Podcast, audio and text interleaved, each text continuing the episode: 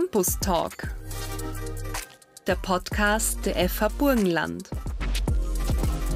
Wissenswertes rund um Studium, Forschung und Karriere. In der heutigen Podcast-Folge spreche ich mit Studiengangsleiter Werner Stutter-Ecker über den positiven Beitrag, den Gebäude- und EnergietechnikerInnen für unser Klima leisten und was es braucht, um eine oder einer von ihnen zu werden.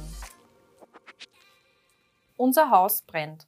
Mit diesem Satz wollte Greta Thunberg die Welt wachrütteln, damit endlich Maßnahmen gegen den Klimawandel gesetzt werden, die dem Ernst der Lage entsprechen.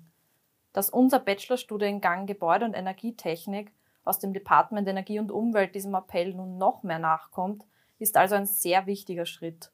Und für alle, die es jetzt vielleicht noch nicht wissen, schon im September wird der Lehrplan noch mehr auf die Energiewende, also nachhaltige und ressourcenschonende Energieversorgung eingehen. Jetzt gleich die Frage an dich, Werner. Inwiefern kann man als Gebäude- oder Energietechnikerin eigentlich einen positiven Beitrag für die Umwelt leisten?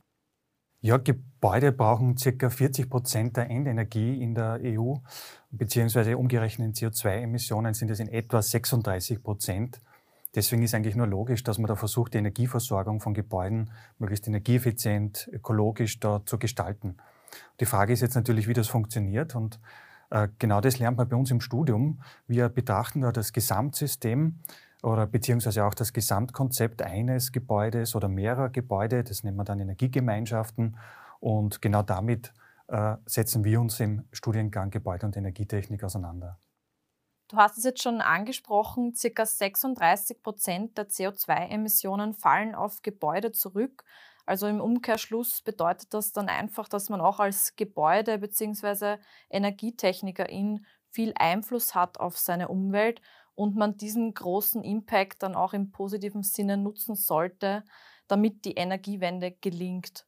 Und da möchte ich vielleicht gleich das Wort Energiewende aufgreifen. Das wird oft verwendet.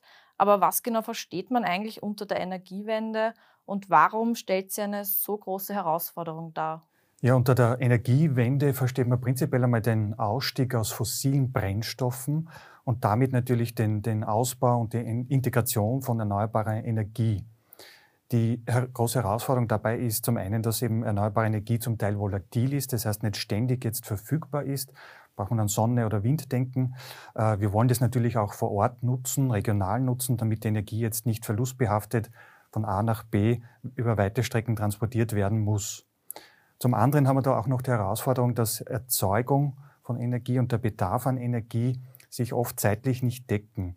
Das heißt, wir brauchen da Speicher. Und da, genau da kommen eigentlich die Gebäude ins Spiel.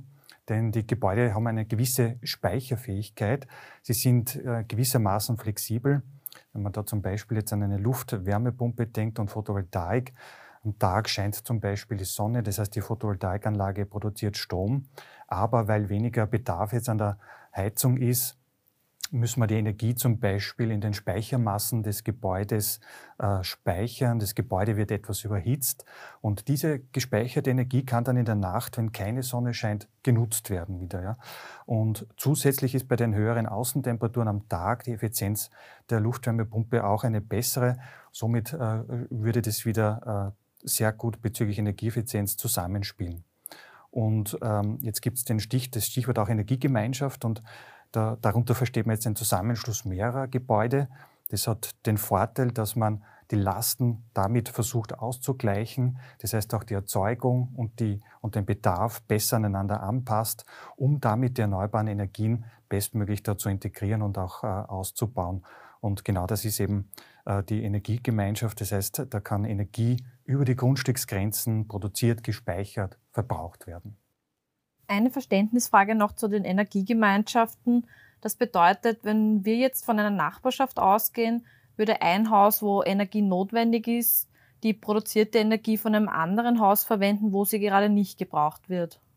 Ja, genau, richtig. Das ist jetzt nicht nur mehr das Gebäude hier, mhm. das einzelne Gebäude, sondern zum Beispiel äh, mehrere Gebäude in der Nachbarschaft und da kann sein, dass ein Gebäude gerade produziert, mhm. das andere aber gerade äh, vielleicht auch Energie benötigt und damit kann da ein, ein Austausch an erneuerbare Energie und ein Ausgleich stattfinden.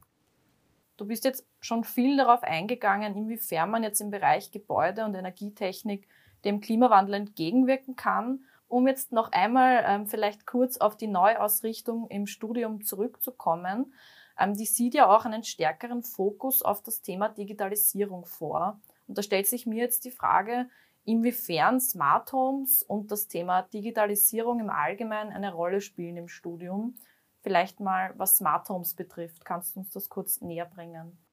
Ja, gerne. Also Smart Homes oder der Begriff ist auch Gebäudeautomation, spielt im Studiengang selbstverständlich eine Rolle. Wir haben da Lehrveranstaltungen wie zum Beispiel Gebäudemechatronik, Elektrotechnik, Messtechnik, Regelungstechnik, die genau diese Gebäudeautomation hier unterstützen. Wichtig dabei ist jedoch auch das speziell das, das Wissen über die Gebäude- und energietechnischen Grundlagen und das Zusammenspiel der, der einzelnen Gewerke. Und genau das betrachten wir äh, im, im, im Studiengang. Ja weil du auch die Digitalisierung angesprochen hast, ähm, da, die spielt natürlich ebenso eine heutzutage in allen Bereichen eine Rolle, genauso in der Gebäude- und Energietechnik, zum Beispiel hier in der Planung von Gebäuden oder der Gebäudetechnik, beziehungsweise auch im Betrieb eines Gebäudes oder der Gebäude- und Energietechnik. Gibt es aktuell zum Beispiel äh, das sogenannte BIM, das ist Building Information Modeling. Das ist äh, mit Hilfe der Digitalisierung erfolgt hier ein Datenaustausch zwischen unterschiedlichen, zwischen unterschiedlichen Gewerken. Und im, Studien, im Studium erfolgt hier eine Einführung in das Building Information Modeling und in die Digitalisierung, zum Beispiel in einer Lehrveranstaltung, die nennt sich Digitales Bauprozess und Gebäudemanagement oder Digitales Planungsprojekt in welchen da die Studierenden einen Überblick über die jeweils relevante Software zur Dokumentation, zum Mängelmanagement, zum Facility Management zum Beispiel oder natürlich auch branchenrelevante Planungssoftware und Simulationstools erhalten und dann zum Beispiel im Planungsprojekt dann auch äh, wirklich anwenden können. Ich glaube, unsere ZuhörerInnen haben jetzt schon den Eindruck gewinnen können, dass sowohl die Energie als auch die Gebäudetechnik sehr am Puls der Zeit, aber auch an zukunftsrelevanten Themen orientiert sind. Die Nachfrage am Arbeitsmarkt, das wissen wir, ist dementsprechend hoch. Aber in welchen Berufsfeldern sind unsere AbsolventInnen konkret zu finden? Da gibt es einmal zum einen den Bereich der Planung, der Konzeptionierung. Da geht es um Fragestellungen wie zum Beispiel, welche Leistung muss eine Komponente, wie zum Beispiel die Wärmepumpe haben, ja, oder mit welcher Technologie kann ein Büroraum gekühlt werden oder welches Energiekonzept kann mehrere Gebäude versorgen. Das wäre mal ein Bereich.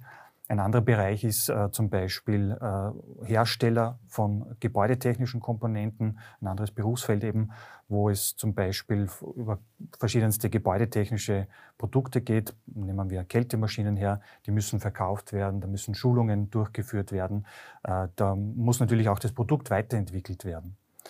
Ähm, ein dritter Bereich wäre dann der Betrieb von Gebäuden und, und deren Gebäudetechnik.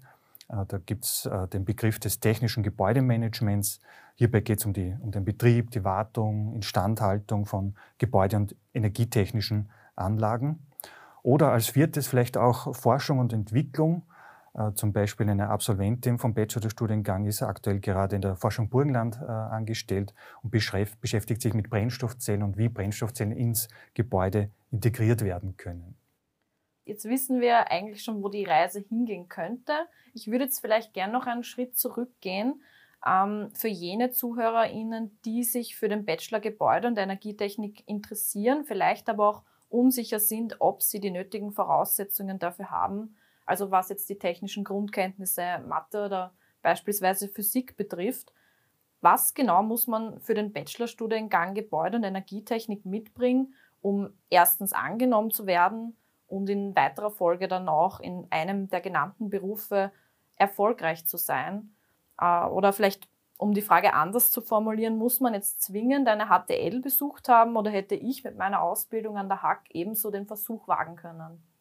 Ja, es ist egal, wie die Zugangsvoraussetzungen erfüllt werden, ob das jetzt eine AHS oder eine BHS ist, ob das ein Hack ist, wie es du angesprochen hast, oder ja auch über den dualen Weg, wie zum Beispiel äh, wir bieten äh, auch einen Vorbereitungslehrgang an für, ähm, für Interessenten, die eine abgeschlossene äh, Berufsausbildung schon haben, eine Lehre abgeschlossen haben. Egal jetzt, welche von diesen Zugangsvoraussetzungen man erfüllt, wir beginnen da im Studium wirklich ganz von vorne. Zusätzlich haben wir auch noch äh, unterstützende Maßnahmen, wie zum Beispiel äh, einen Brückenkurs in der Studieneingangsphase. Du hast schon Mathematik und Physik angesprochen. Da versucht man den Studierenden in den ersten Wochen des Studiums dann noch einmal die wichtigsten Themen, Inhalte von Mathematik und Physik äh, zu wiederholen, äh, noch einmal äh, gemeinsam zu besprechen. Dann während des Studiums haben wir zum Beispiel auch gute Erfahrungen mit Tutorien gemacht. Das heißt, da unterrichten zum Beispiel Studierende aus einem höheren Semester Studierende eben von dem aktuellen Semester. Das war eigentlich auch immer ein sehr guter Austausch zwischen den Studierenden. Oder wir bieten auch Stützkurse während des Studiums an, wo wirklich Vortragende noch einmal spezielle Stoffgebiete wiederholen und damit in Summe, glaube ich, die, unsere Studierenden recht gut dann auch natürlich für die Prüfungen vorbereiten. Das heißt, diese Stützkurse, die kann man in Anspruch nehmen, muss man aber nicht. Genau richtig. Das waren jetzt freiwillige Angebote zusätzlich mhm. zum normalen Curriculum, zu den normalen Lehrveranstaltungen. Das heißt, die sind wirklich auf freiwilliger Basis. Ich darf es jetzt nochmal für alle Interessenten da draußen zusammenfassen. Egal mit welcher Matura du die Schule abschließt, wenn du dich für Naturwissenschaften und Technik interessierst, dann kannst du durchaus erfolgreich im Bachelorstudium Gebäude- und Energietechnik sein. Das Wissen wird von Grund auf aufgebaut, haben wir jetzt gehört, und die Stützkurse, die helfen dir auf jeden Fall durchs Studium. Und an der Stelle greife ich vielleicht gleich den Studienalltag auf. Wie gelingt es da, dass man den Studierenden diese technischen Inhalte auch wirklich praxisbezogen vermittelt? Ja, da haben wir, glaube ich, eine sehr gute Besonderheit. Äh, wir haben eine sehr gute Laborinfrastruktur und speziell jetzt im Studiengang Gebäude- und Energietechnik haben wir äh, an die 30 Teillaborübungen, wo wir wirklich diese Verknüpfung zwischen Theorie und Praxis schaffen. Da gibt es Laborübungen zum Beispiel, wie werte ich Klimadatensätze aus, wie messe ich Behaglichkeit, äh, über elektrische Gebäudeinstallation, über Messung von Wärmepumpe, Kältemaschine bis hin zur Gebäudeautomation und noch vieles mehr. Und da machen wirklich die Studierenden in Kleingruppen Laborübungen, sodass jeder Studierende, jede Studierende Messungen an zum Beispiel der Wärmepumpe dort durchführen kann.